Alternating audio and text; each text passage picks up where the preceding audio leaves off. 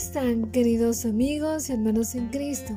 Les saluda a sus amigos y servidores José y Elizabeth Gallegos y estamos muy agradecidos con Dios por el privilegio de poder compartir una vez más la meditación del libro de Salmos, que esta vez se encuentra en el capítulo 39. Salmo 39 Yo dije, atenderé a mis caminos para no pecar con mi lengua. Guardé mi boca con freno en tanto que el impío esté delante de mí. Enmudecí con silencio, me callé aún respecto de lo bueno y se agravó mi dolor. Se enardeció mi corazón dentro de mí, en mi meditación se encendió fuego y así proferí con mi lengua. Hazme saber, Jehová, mi fin y cuánta sea la medida de mis días. Sepa yo cuán frágil soy. He aquí, diste a mis días término corto, y mi edad es como nada delante de ti. Ciertamente es completa vanidad todo hombre que vive. Ciertamente como una sombra es el hombre, ciertamente en vano se afana, amontona riquezas y no sabe quién las recogerá. Y ahora, Señor, ¿qué esperaré? Mi esperanza está en ti. Líbrame de todas mis transgresiones, no me pongas por escarnio del insensato.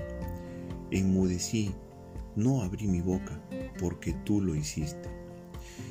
Quita de sobre mí tu plaga, estoy consumido bajo los golpes de tu mano. Con castigos por el pecado corriges al hombre y deshaces como polilla lo más estimado de él.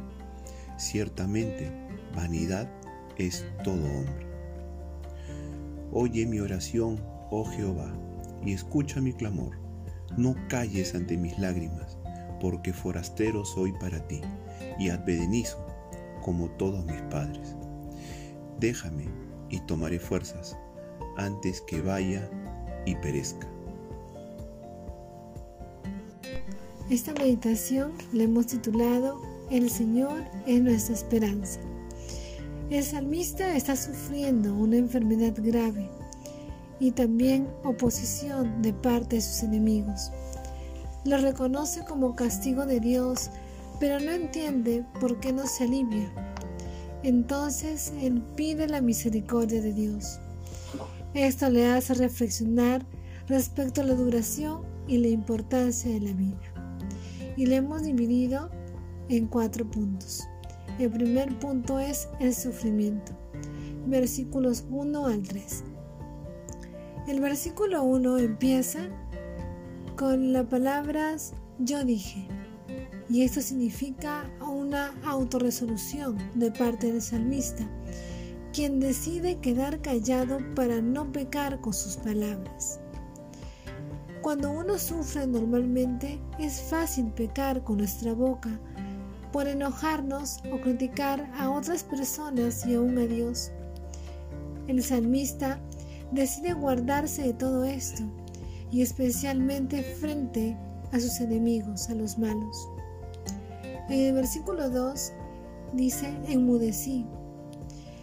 El silencio es parte del lamento y del duelo. Y es algo que también nos pasa muy a menudo a nosotros.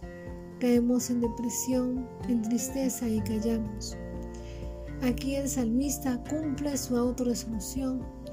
Por un tiempo, él guarda silencio. Pero el silencio, sin embargo, aumenta el dolor que él sentía hasta que finalmente tuvo que decidir hablar. Y eso lo vemos en el versículo 3.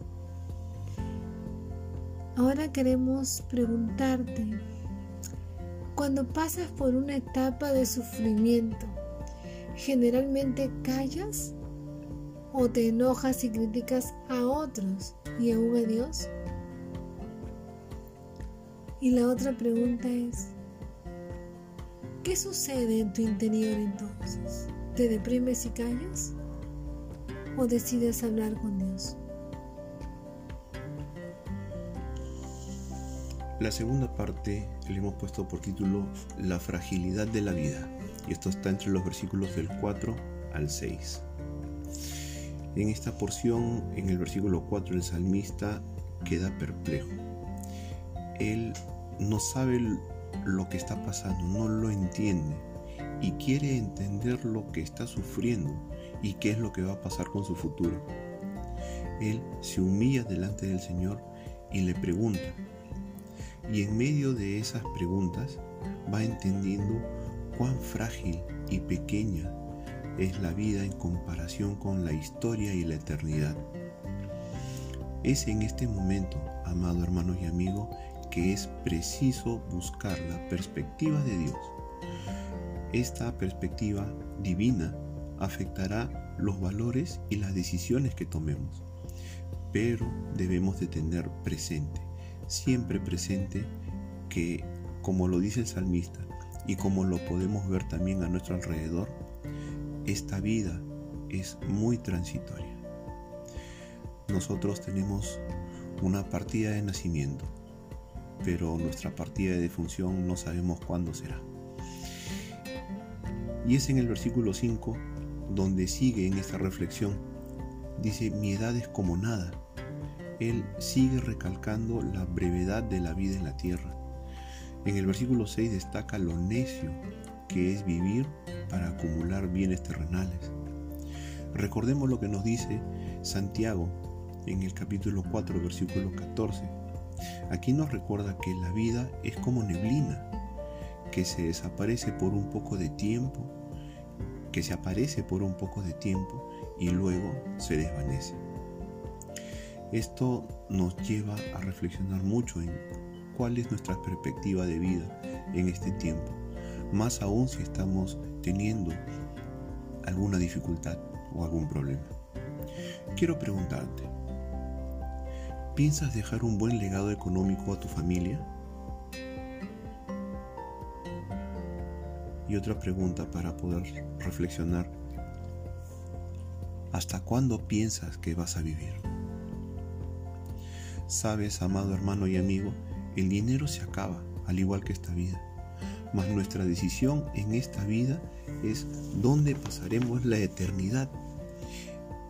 Invirtamos nuestra vida en las cosas eternas, como dijo el apóstol Pablo en Colosenses 3:2, poned la mirada en las cosas de arriba y no en las cosas de la tierra. Quiero hacerte una última pregunta. ¿Estás invirtiendo tu vida aquí en las cosas eternas? El punto número 3 se llama aceptando la corrección, de los versículos 7 al 11. Ahora marca un contraste. A pesar de su sufrimiento y frustración, el salmista confía en Dios. La reflexión de los versículos 4 al 6 debe producir este efecto. La fe bíblica enseña que en medio de los enigmas de la vida y frente al futuro, el creyente puede esperar en Dios. El salmista reconoce que ha pecado. Lo vemos en el versículo 8 y 9. Y esto es por lo menos una causa de su sufrimiento.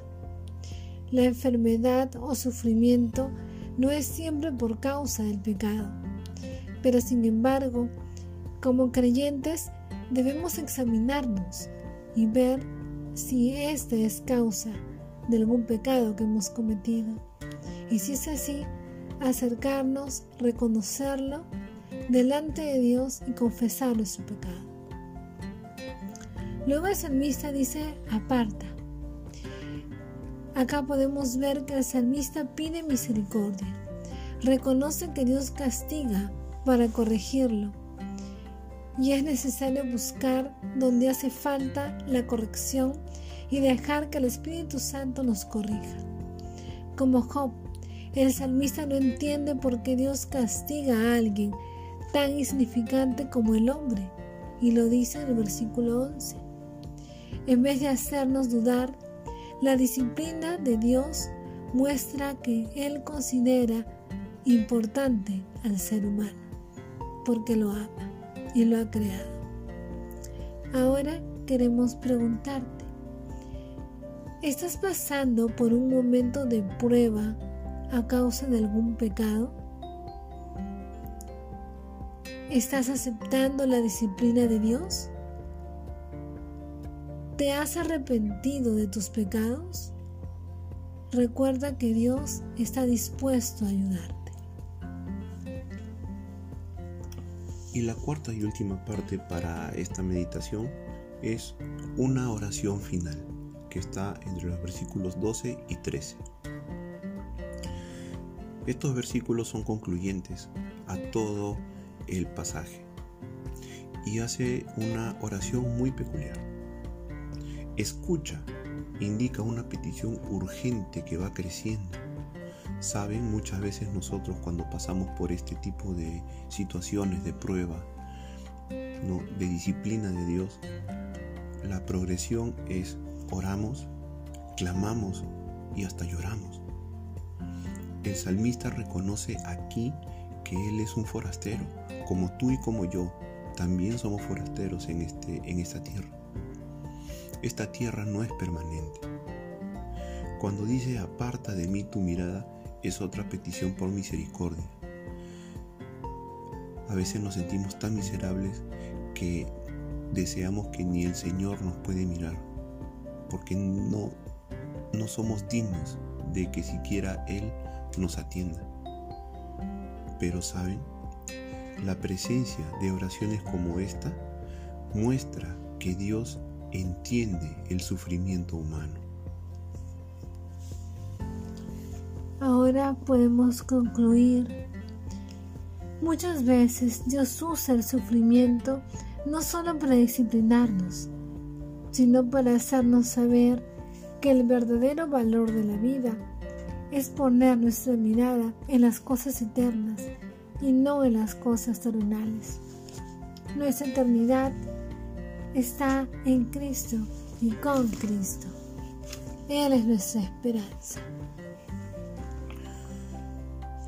Ahora, amado amigo, tú que nos escuchas y que en tu vida hay un vacío, hay una gran necesidad y aún no tienes a nuestro Señor Jesucristo en tu vida.